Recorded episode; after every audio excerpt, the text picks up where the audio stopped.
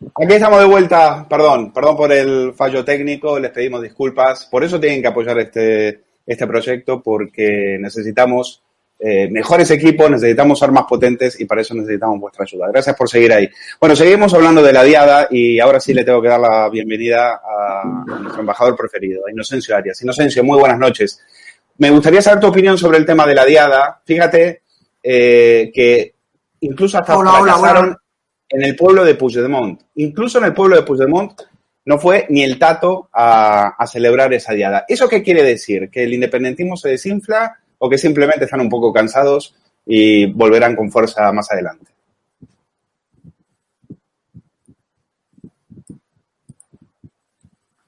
Bueno, sobre todo yo creo que es que están cansados y por otra parte la pandemia retrae a la gente. Para mí que esta diada, esta manifestación haya pinchado es una alegría. Una manifestación en la que se profieren eh, insultos a España, se queman banderas españolas, se rompe la efigie del rey, que es el jefe del Estado, aunque yo no quiera admitirlo, pues eso para mí es una alegría. Ahora, ¿quiere esto decir que el independentismo ha perdido ímpetu? Ahí yo tengo mis dudas. Están divididos, están peleados, entre ellos ahora hay mucha gente que se odia, igual que odian a los constitucionalistas. Ahora bien, eh, ellos se han quitado la cabeza su objetivo, tanto los de un bando como el otro, tanto como los de Esquerra como nosotros, se han quitado su objetivo, que es romper España, desgajarla. Yo creo que no, yo creo que no. Yo creo que el objetivo para ellos sigue siendo el mismo. La prueba está en las manifestaciones de Rufián, eh, de exigir que se celebrase la mesa en la que, quiera Sánchez o no quiera, se va a hablar de la ruptura de España. Esto es lo que es una auténtica vergüenza, que el presidente del gobierno acepte, con tal de mantenerse en el poder, acepte que se discuta con una parte de España el futuro de España, y no con todo. Pero yo creo que el movimiento independentista ha perdido algo de ímpetu, pero no todo lo que me gustaría a mí que perdiera. Bueno, me voy a saludar a Roberto Granda, está en Madrid. ¿Qué tal, Roberto? Muy buenas noches. Buenas noches aquí de sábado, día de ¿Cómo- día. ¿Cómo ves esto de.? Porque, claro, eh, lees algunos columnistas y parece que hay, hay un poco de. Se dice, el proceso está muerto. Bueno, eh, eh, están muertos, pero siguen haciendo lo mismo que hacen siempre. Es decir, los separatistas ahora eh, hemos visto las imágenes, queman un muñeco con la imagen de Felipe VI, eh, queman carteles del Sabadell y de, y de CaixaBank. Se ve que ahora eh, tienen que tragar, claro, como, como muchos de esos bancos se fueron eh, en 2017 con la sede para, para otros sitios, pues y el tema de las fusiones tampoco les hace, les hace mucha gracia. Eh, tu impresión, Roberto, de las consecuencias que puede tener esta diada. Bueno, yo no sé por qué la, eh, la gente que odia tiene siempre esa obsesión con quemar cosas, ¿no? Parecen el Ku Klux Klan. Siempre están quemando eh, lo que, lo que primero que pillen, ya es el rey. Felipe VI porque es el símbolo, es decir, porque es el icono, porque representa la unidad y lo odian por eso, no, no por otra cosa.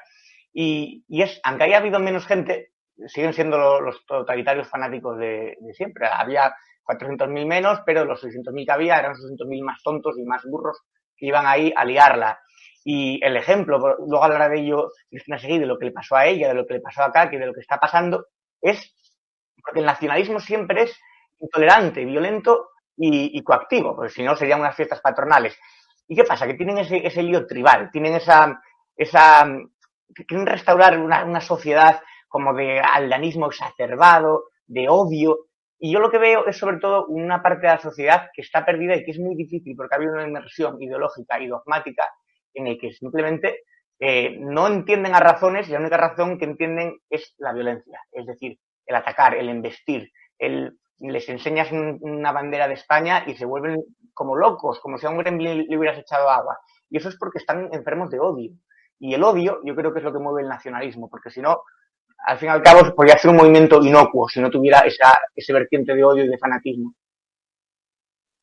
Saludar ahora sí a Cristina Seguí. Cristina, ¿qué tal? Muy buenas noches. ¿Qué tal? Buenas noches, ¿cómo estáis? Bueno, eh, gracias por acompañarnos. Me interesa mucho hablar, porque tú también estuviste con Hugo Pereira eh, cubriendo para Estado de Alarma eh, lo que ha sido eh, tu. Te pregunto una breve reflexión sobre lo que viste sobre este pincha- pinchazo, fracaso, y vamos a ver el vídeo en el cual eh, tuviste, bueno, se acercan unos, eh, primero tuviste un enfrentamiento o te acosaron, te intimidaron los separatistas en, plena calle y luego los guardias urbanos, en lugar de salir a protegerte, te fueron a preguntar por qué provocabas. El vídeo lo vamos a ver ahora, pero primero tu, impresión sobre, sobre esta diada, Cristina. Bueno, mi impresión sobre esta diada, estando muy de acuerdo eh, con lo que habéis descrito todos y con lo que ha descrito Inocencio, es, es por supuesto que ha habido un impacto del, del COVID en, todo esto, pero yo eh, lo he comentado al venir, lo he madurado y es cierto que he advertido una especie de, de pereza, eh, tanto en el bando separatista como en la gente que se ha resignado a, a salir a la calle. Barcelona estaba exactamente, literalmente desierta. Lo tenéis que haber visto. Actos como el programado eh, por la ANC, que tenía que haber empezado a las 4 y que en absoluto a las 5 y 20 había eh, ni una sola persona sentada en el aforo reservado para políticos, autoridades, asociaciones y demás eh, entes clientelares de, la ración separatista.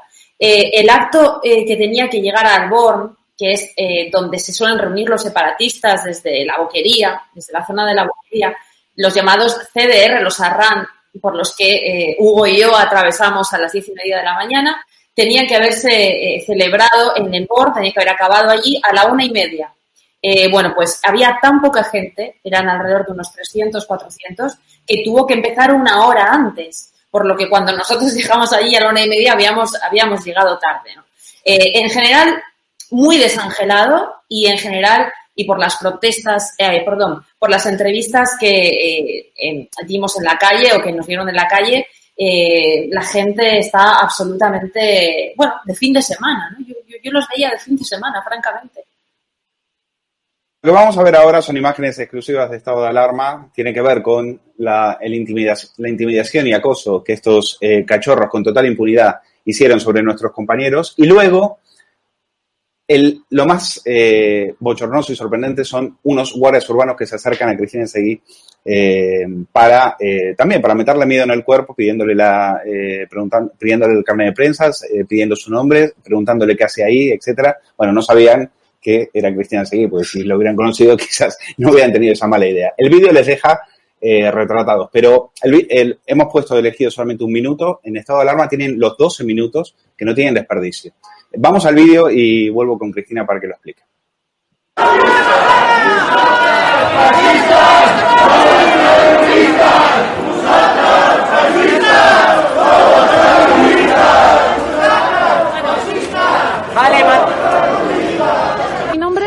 Usted también me ha pedido, me ha pedido mi nombre, ¿por qué? ¿Qué delito estoy cometiendo? Porque saber quién es usted. ¿Qué delito estoy cometiendo? ¿Por qué quiere saber usted? ¿Y, a qué a usted qué le importa quién soy yo? No hace falta. ¿Pero qué delito estoy cometiendo? Usted no me puede identificar. Que diciendo que usted está provocando a la gente. ¿A qué gente estoy ¿A qué?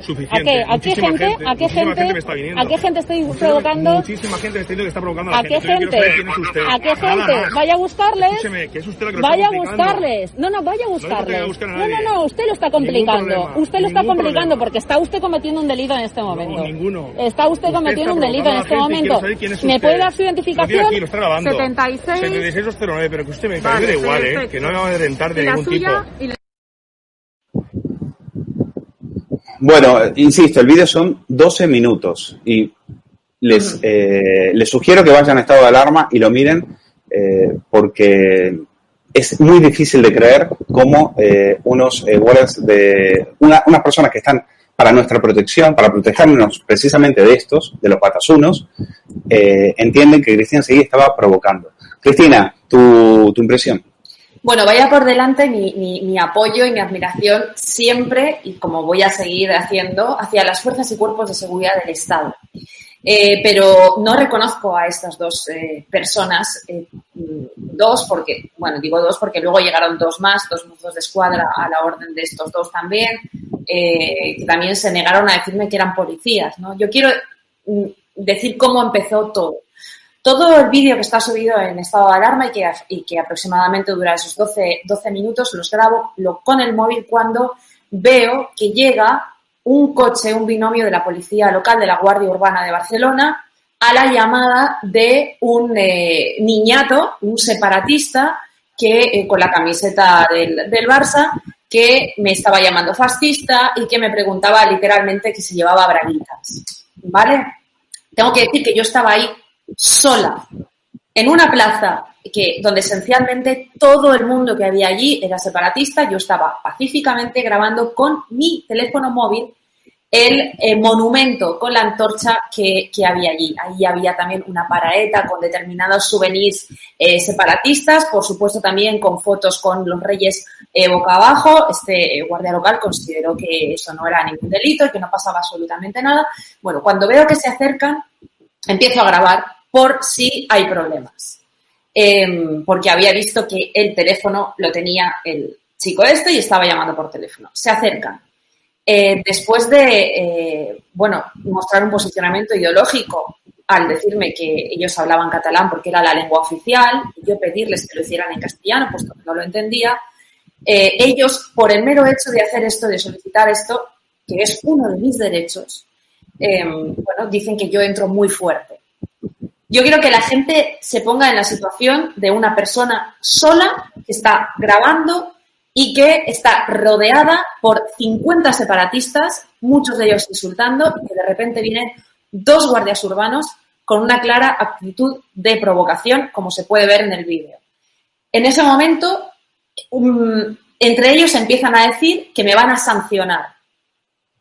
Esto, y es muy importante que la gente conozca sus derechos, y sobre todo cuando está en territorio nacionalista, no se puede, solo se puede identificar a una persona solo se puede identificar eh, cuando esta persona está cometiendo una infracción administrativa, por ejemplo, eh, no llevar la mascarilla, por ejemplo, estar rompiendo algún, eh, mobiliario público o algo parecido, o cometiendo un delito o si, habiendo indicios de delito. Mm, sobra decir, por lo que ellos mismos dicen, que yo no estaba cometiendo ningún delito, cosa que van admitiendo, y sin embargo se niegan a irse. Cuando llega Hugo Pereira, llega a mitad de, todo esto, eh, y le pido que grabe y se dan cuenta o creen que estamos emitiendo en directo. Con lo cual, su estrategia es la de decir que están ahí por mi seguridad. En ningún momento fueron llamados por los separatistas para echarme de la plaza o detenerme. Hay un momento en el que yo en el vídeo digo, em, ¿ganar tiempo para qué? porque uno de ellos dice que el otro gane tiempo mientras llama a los mozos de escuadra. Llegan dos mozos de escuadra em, de paisano a los que les pido que le recuerden a este señor cuál es la ley de seguridad ciudadana 4 barra 2015. Afortunadamente conozco mis derechos, eh, según el cual un policía solo te puede requerir la identificación en caso de infracción administrativa o indicios de delito. Y estos se niegan a reconocer que son mozos de escuadra, cuando, insisto, sí lo reconocen y, bueno, eh, así hasta que se cansan. Obviamente, acabo subiendo el tono, eh, reconozcan que una actitud así a uno puede subirle la adrenalina. Podía haber venido abajo o venido arriba. Pues me vine arriba y, afortunadamente nos pudimos eh, ir de allí sin ser detenidos. Pero hay que destacar que durante 13 minutos fui retenida por estos sujetos y además se me impidió realizar mi trabajo. Bueno, desde ya, Cristina, es, admirable cómo, cómo, mantuviste el tipo ahí en una situación tan, eh, tan difícil y, bueno, todo, todo nuestro apoyo. Vamos a seguir comentando esto. Me interesa mucho la opinión de Inocencio Arias. Eh, ¿Es esto lo que tiene que hacer Inocencio eh, la Guardia Urbana? ¿Es ¿Para esto está la Guardia Urbana? Es decir, para encargarse con una periodista y decirle que, que está provocando?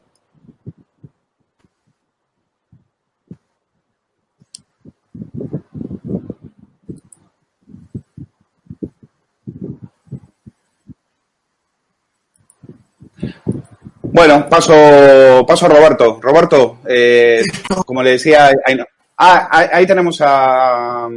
Sí, eh, Inocencio, ¿me escuchas?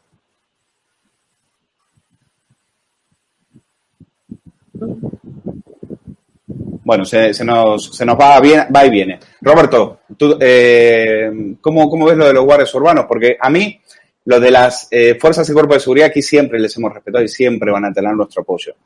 Pero, hombre, es que, ¿con quién están?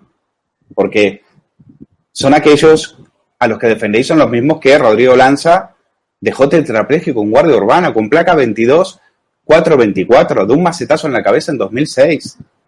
Es decir, algunos no merecen llevar su uniforme.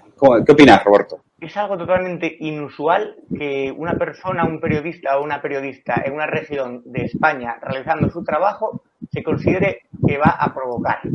Y no que lo consideren los batasunos de turno, sino que lo consideran la Guardia Urbana, una, una persona que está allí para cubrir un evento y consideran eso una provocación. Es decir, hay sitios Em, hay sitios de exclusión ideológica donde pues no están bien vistas ciertas presencias, no está bien visto las personas que no sean nacionalistas. Me parece, me parece terrible y además es, es lo que decía que el nacionalismo siempre tiene ese toque no solamente nosotros defendemos lo nuestro, lo que ellos consideran suyo, sino también es ir en contra del otro. El otro es, pues siempre es el fascista, siempre es la extrema derecha, siempre es el español, siempre ese toque excluyente y segregador. Entonces, parte de los, de los mozos, por, por desgracia, también entran en ese juego. Y lo que está pasando es que eh, para ser corresponsal de guerra ya no hace falta irse a los Balcanes ni irse a una guerrilla en Sudamérica. Basta con ir al País Vasco, a Cataluña y te la estás jugando realizando tu trabajo. Mm. Hemos visto a los periodistas muertos de miedo con cascos. Eh, yo, eh, Inocencio, ahora sí, ¿me escuchas?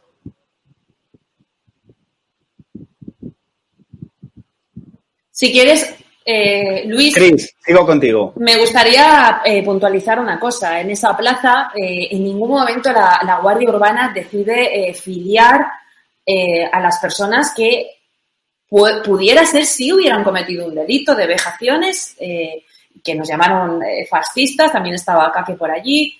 Y. Sí. Sí. Dice, ¿no? Que usted, está usted Usted, acá que le quemaron una, una bandera, un, un, enargúmeno le quema una bandera de España, y a ese no lo tocan, al que se lo llevan es acá que. Efectivamente, y, y, te digo, y te digo más, eh, hay un momento en el que yo digo, oiga, aquí huele a porro, hay gente fumando droga, es, o sea, hay un delito del funcionario público cuando eh, hay una omisión del deber de actuación eh, cuando está bien un delito y, y, y, hace como que no, que no está ocurriendo nada, ¿no? En ningún momento se pregunta a ninguna de las personas que estaba allí. Eh, es curioso, habéis visto como él dice, usted no va a amedrentarme. Oiga, ¿cómo voy a amedrentarle? Estoy sola, ustedes son dos y van armados. Es decir, estas personas yo no las reconozco como policías, no tienen nada que ver con los grandísimos policías que hay en este país, que se jugaron la vida en la operación Ícaro, que eh, con, los, con los guardias civiles que tienen que vivir en Cataluña y que aportan el acoso de sus hijos, no tienen absolutamente nada que ver. Son una vergüenza para su país. Y yo pido eh, una cosa, por favor, porque he tenido que leer muchísimas cosas desde ayer. Y una de las más tristes es que hay gente constitucionalista, gente de bien, que ha aceptado eh, como, como anormal el hecho de que yo estuviera allí y me lo hubiera buscado. Es decir, Gente que dice, ¿por qué vas con una eh, mascarilla con la bandera de España? Oiga, eh, por supuesto que podría haber ido con una mascarilla neutra, sin llevar ninguna bandera, ningún tipo de simbología, pero yo quiero contar a la gente lo que sigue ocurriendo en Cataluña, en una parte de España, cuando llevas la bandera de tu país, no ocurre en ninguna otra parte del mundo. Por supuesto que eso es noticia. Por supuesto. Y no hubiéramos llegado a esa situación si las personas de bien no se hubieran rendido, no se hubieran decidido meter en un zulo y decir y aceptar el miedo y la estrategia del apaciguamiento. Eso no lo puede aceptar nadie. Y los periodistas que consideran que yo no soy periodista por ir allí y hacer lo que hice, son los periodistas que se van a los platós y hablan sin tener ni idea, muy cómodos. El periodismo no es neutralidad ni equidistancia. El periodismo es compromiso y valentía. Y uno no puede decir que es lo mismo ser un político del PP que ser torra. No puede ser. Que es lo mismo el tío que te agrede por llevar la bandera de tu país que el tío que lleva una estelada y que se pasa la ley por el forro. No es lo mismo.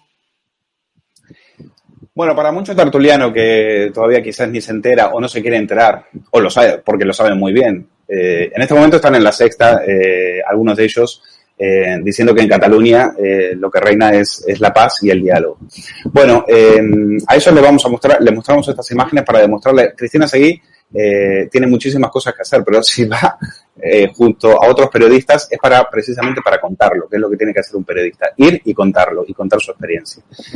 insisto, creo que lo de la Guardia Urbana no es de recibo, es decir, quítenle el nombre que se llame ahora la Guardia Bolivariana de Colau y de Llama Sens, ¿eh? que son los mismos que defendían a los manteros. Cuando los manteros le daban palizas a los guardias urbanos, ¿eh? y Llama Sens llamaba a los jueces y les presionaba y les decía que dejen salir a los manteros de la cárcel, pues ahora, debe, a ver de qué lado estáis. A ver de qué lado estáis. A ver de qué lado estáis. Eh, realmente deberíais cuadraros ante Cristina Seguí. Dais vergüenza, dais vergüenza. Y lo digo así de estos guardias urbanos, lo digo también de los guardias civiles que están delante del chalet Galapagar y lo digo de los policías nacionales que están eh, metiendo a la gente, que detienen a la gente por no eh, llevar mascarillas o por cosas por el estilo. Entonces, ya está bien, ya está bien.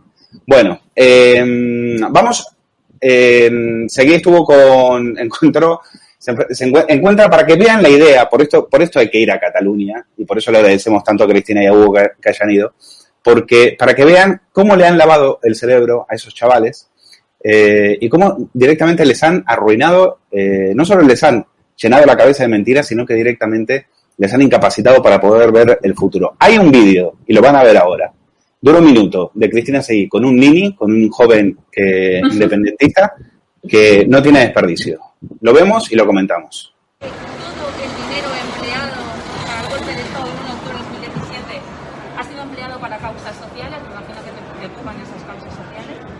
¿Sí? La gran mayoría. Sí, a la gente que lo necesita de verdad. Sí, lo sé porque vivo en la calle, para eso me la ayuda. ¿Y así? ¿Ah, ¿Mejor que tener un trabajo?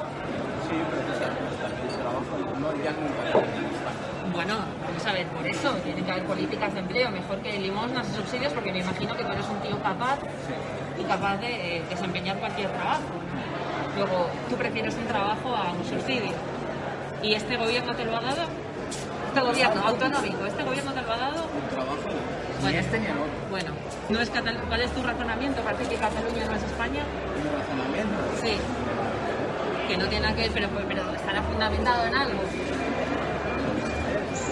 ¿Pero en qué? ¿En qué, ¿En qué particularidades tiene Cataluña o Barcelona para decir que no es España? ¿No quieres turistas? Entonces no vas a tener empleo jamás. ¿Por qué son malos los turistas? ¿Por qué son malos? Porque aquí está visto ahora que Barcelona solo se viene por Los turistas lo vienen dentro de Borracha. Pero vamos a ver, tú sabes que en los altercados del 2019, eh, cuando ardió Barcelona, me imagino que un sitio que tú quieres, eh, la mayoría de gente que fue detenida fue detenida con eh, borracha y con cristal. Eso está en los informes policiales. Y, eh, los turistas beben y los CDR no beben. La policía también. Y, yo, y tú, y tú no bebes, no, te vas. ¿No te vas de bares? Me bebo, me coloco y hago de todo. Bueno, pues, bueno. Bueno, Cristina, eh, la verdad que el chaval al final da un poco de pena, ¿eh? Porque se le ve, se le ve que no, no parece mal, mal tío. Lo que pasa que, claro, evidentemente le han lavado el cerebro y no solo eso, sino que directamente le incapacitan para poder ir a buscar un trabajo. Como odia a los turistas, claro, ya me dirás de qué eh, piensa vivir. Dice que vive en la calle, eh, está esperando subsidios, no consigue trabajo, ni se lo va a dar Torra, ni se lo va a dar Sánchez.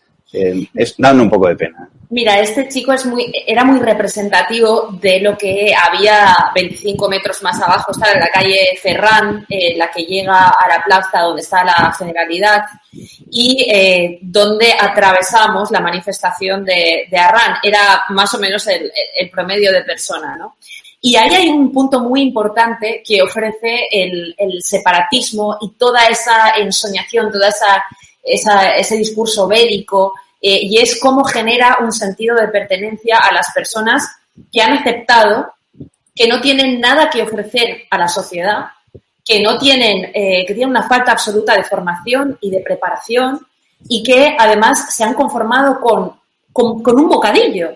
Eh, y esto es una realidad. Aquí, en este discurso, en ese marco, de, en ese sentido de pertenencia, cualquier, cualquiera que no sea nada, eh, puede ser, puede convertirse de repente en un revolucionario, en un tío que de repente quema un edificio, en un tío que quema un coche, en un tío que de repente es entronizado por sus compañeros. Es decir, eso es lo que nos encontramos, ¿no? Y personas que básicamente encuentran un, premio eh, a la violencia, ¿no? Y, es muy difícil, muy difícil eh, poder contrarrestar eso, porque, eh, como habéis visto, no hay ningún tipo de argumento que te puedan ofrecer. Vimos a otras personas, personas extranjeras, y eso es muy destacable porque para, para los separatistas, las personas extranjeras siempre van a ser charnegos, charnegos a los que atacar si no están de, acuerdo y charnegos a los que aceptar como una mascota si eh, logran lavarles el cerebro. Eh, una chica argentina que decía, no, yo, yo, yo quiero que Cataluña se separe de España, pero al mismo tiempo quiero que permanezcan unidas. Y la amiga se reía. Un pakistaní al que le preguntábamos, ¿Cataluña es España? Y él te decía, no. Y le preguntas, ¿por qué? Dice, no sé, ¿Te acuerdas hace años, eh, votando en los eh, referéndums, que esos que hacían de, de Bron, pero hace ya, hace, ya bastante. Eh, bueno, eh, al final cualquiera se apunta, ¿no? Evidentemente yo entiendo que haya mucha gente que, crea que vea un, negocio en eso, que vea una posibilidad para medrar y al final, al final utilizan a todos estos tontos útiles que que no tienen en este momento por ahí es lo único que tienen. Roberto, eh, remátalo tú y nos vamos a la manifestación de, esta tarde en Madrid. Bueno, cuando este ser intelectualmente nefasto dice que Cataluña no es España, Cristina Seguí comete un error que es preguntarle que razone, ¿no? Y claro, prever el razonamiento es que el nacionalismo no está basado en razones, está basado en sentimientos, en fe, en creencias, en mentiras históricas. En odio. Claro, pedirle algo racional a alguien así es como pedirle a un toro de Lidia que te haga la, tabla del 7 multiplicar. Entonces, bueno, es un ejemplo de, hasta qué punto eh, la juventud y un par de generaciones también por encima de ellos se han creído esa historia y ni siquiera te lo argumentan porque lo tienen tan interiorizado que, no les... como que tengo que argumentarte? No es España, es evidente. Les han contado eso desde que eran pequeños. Es siempre un, un trabajo ¿no? De, de, cincelar esa mentalidad poco a poco y al final pues tienen eso, la cabeza llena de estiércoles, eso es una inmundicia moral e intelectual y no hay, y, te lo encuentras así y tú, pues, esto está perdidísimo y de lo que, lo que era Barcelona, lo que era Cataluña, aquella Barcelona que asombró al mundo en el 92, las Olimpiadas, a lo que es ahora, ¿no? Es, es, es trágico, es trágico. Pues eh, nos vamos a, ahora sí, estábamos editando los vídeos a, última hora porque, como les contaba, Estado de Alarma ha hecho una cobertura sensacional de lo que fue la manifestación en Madrid. Tienen que mirar después de esta tertulia, se tienen que quedar en estado de alarma mirando eh, la entrevista, por ejemplo, que Javier Negre hace con el murciano encabronado y, sobre todo, eh, las, eh, las entrevistas de la gente, lo que, los testimonios de la gente, por qué fueron ahí a Madrid y por qué estaban ahí para, qué tenían que decirle a, Pedro Sánchez. Vamos a ver un, un vídeo de un minuto de cómo se vio esa manifestación, que le calculamos en unos 10.000 personas, por lo tanto creemos que es un éxito notable y eh, la comentamos.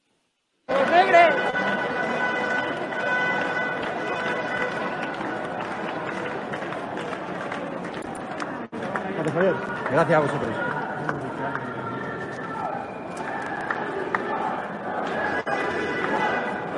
Javier. Gracias. Gracias. Mirar a ver si está el murciano. Hay que localizar al murciano, que no lo ve. ¿Está Hugo con?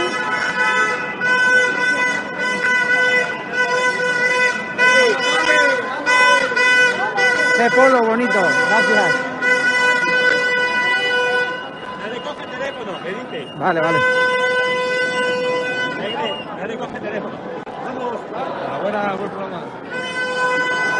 Bertrán, nuevo look. Buenas. ¿Qué tal? ¿Cómo ves? ¿Mucha gente? Sí, mucha gente aquí, a ver qué pasa ahí con España. Luego, luego, luego. Luego.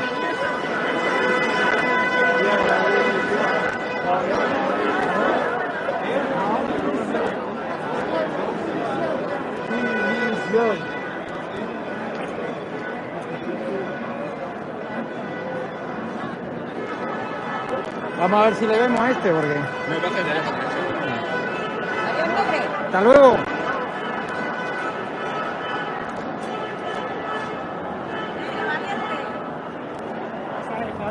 Gracias. ¿Qué tal estáis, señora? En directo para toda España. ¿Qué tal? ¿Cómo estás, Javier? ¿Te gusta el programa o no? Me encanta el programa, eres un crack, ojalá te vaya muy bien y que le den por culo a todos los del gobierno. Ole, te vamos a fichar. Gracias. Bueno, menudo baño de masas que se ha dado Negre en la, en la marcha de, de Madrid. Eh, Cristina, que mm, había, sobraban razones, evidentemente, para ir hoy a Madrid eh, y protestar contra Pedro Sánchez. Pero sobraban razones, lo que no sobraron fue, fue, fue políticos, porque los partidos políticos prefirieron no secundar esta manifestación. Bueno, ya sabemos en qué están determinados partidos políticos, ¿no? Eh, reuniéndose con Zapatero y, pidiendo a Solves como eh, encargado de esa reconstrucción económica, ¿no? Al responsable de las dos ruinas económicas españolas, eh, de, los 6 millones de parados en este país. Y quizá es que el Partido Popular piense que si llega otra vez Solves y hay otra ruina económica más, va a volver a, ganar por mayoría absoluta, ¿no? Eh, en eso están los determinados partidos, Ciudadanos y el Partido y el Partido Popular, lamentablemente, en esa nada, en esa pereza, en esa, en esa cobardía que es también conocido como eufemismo como consenso, esa palabra tan cursi, tan pomposa y tan inservible para todo. Em, yo, sin embargo, creo que hasta que eh, no pase un poco o no tengamos vacuna, el salir a la calle de una forma normal va a ser prácticamente imposible. ¿no? De ahí el ingenio de aquella manifestación virtual que llegó a reunir a un millón de personas eh, en un momento que hicimos por aquí. Yo secundaría, yo haría eh, otra como esa, ¿no? Era, era, era ciertamente difícil eh, poder eh, mover y poder animar a toda la gente que de verdad quiere salir a la calle y que tiene miedo de, de salir a la calle, ¿no? Eh, vamos a ver, eh, hubo incidentes, como os digo, aquí había un problema entre, las, eh, entre los organizadores. Originariamente esto era, eh, todo empezó en una plataforma, en una página en Facebook, 300.000 seguidores, una plataforma que se llamaba Sánchez Dimisión. Bueno, luego después eh, eh, de, esa, de esa plataforma sale una, una parte de la organización eh, hablamos de Eduardo Lera. Eduardo Lera eh, es eh, la persona que eh, sigue con el tema de la plataforma Sánchez de Misión y se enfrenta a Miguel Frontera, quien han visto y a quien recomiendo que vean la entrevista que le hace eh, Hugo Pereira en estado de alarma. Y entonces Hugo, Miguel Frontera, que es el que organiza las protestas frente a la casa de Pablo Iglesias en Galapagar, se enfrenta a Eduardo Lera, le llama psicópata, le llama mentiroso, dice que le han engañado. Y entonces, la, eh, hay gente incluso de la que estaba con Eduardo Lera que también se van a eh, con Miguel Frontera. ¿Y quién se queda con Eduardo Lera? Pues se quedan los del partido Movimiento Aragonés Social, que son un partido político. Aquí sí había un partido político detrás de esta mani- manifestación. Pues entonces lo que van a ver son los incidentes entre la gente de Eduardo Lera y el Movimiento Aragonés Social y la gente de Miguel Frontera. Esto fue lo que pasó. ¡Viva, viva España! ¡Viva estafador! El que simuló su propia muerte en México. ¡Caradura! ¡Mentiroso! Estamos por España, pero no por los ladrones estafadores como tú. No le puedo poner el Dile al señor Iglesias que te van a meter una condena. Pregúntaselo a él. Este es el momento. Pregúntaselo a él. Pregúntaselo a él. Ha jugado con el trabajo de todo el mundo y es un sinvergüenza. Y los ha engañado a todos. A todos. No tenemos hasta las 7. acompáñanos un momento. ¿Este señor qué ha hecho? ¿Se está llevando a nivel?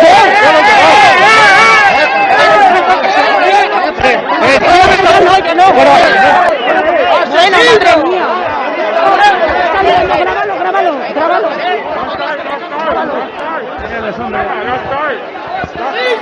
Es que ni... ¿Quieres que te lo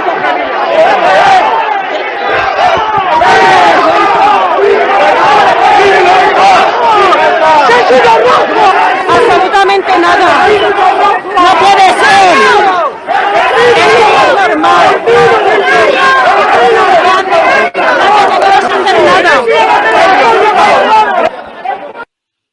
Bueno, pues son unas imágenes impactantes, exclusivas de estado de alarma. Eh, luego de eh, esta tertulia, directo, Javier Negre charla con el murciano encabronado que estuvo también en esa tertulia y estuvieron juntos cubriendo todo el acto. Me queda muy poco tiempo y les pido una reflexión. ¿Esto a quién ayuda? ¿Estas imágenes a quién ayuda? Pues yo me imagino eh, la, izquierda mirando esto y comiendo palomitas y Risto Mejides una semana tirando de esto. Roberto Granda.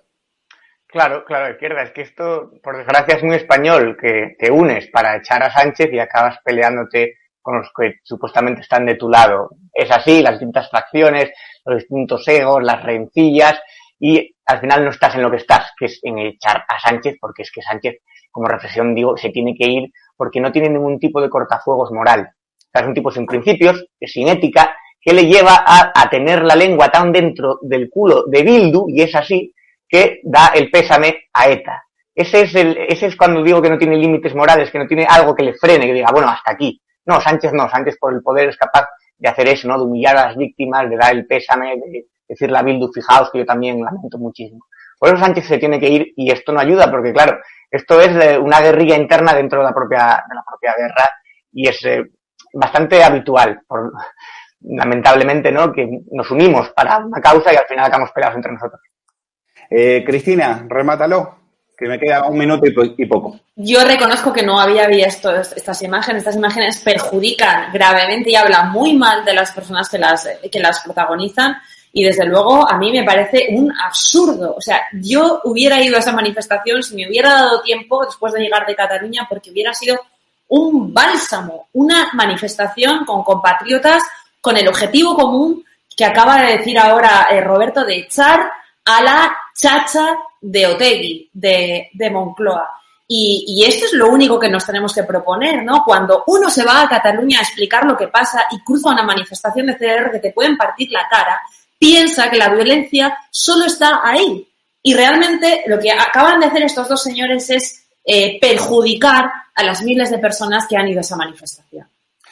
Pues les agradezco mucho, Roberto Grande, Cristina sí, gracias por eh, habernos acompañado. Gracias a ustedes, perdonen los problemas técnicos que hemos tenido. Quédense en estado de alarma porque Javier Negre está en directo con el murciano encabronado y les van a contar todos los detalles de lo que pasó esta noche en Madrid. Gracias a Juan Carlos en la realización y nos vemos el sábado que viene. Cuídense mucho.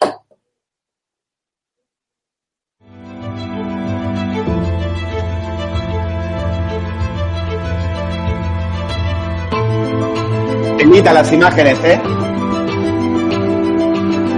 Vale.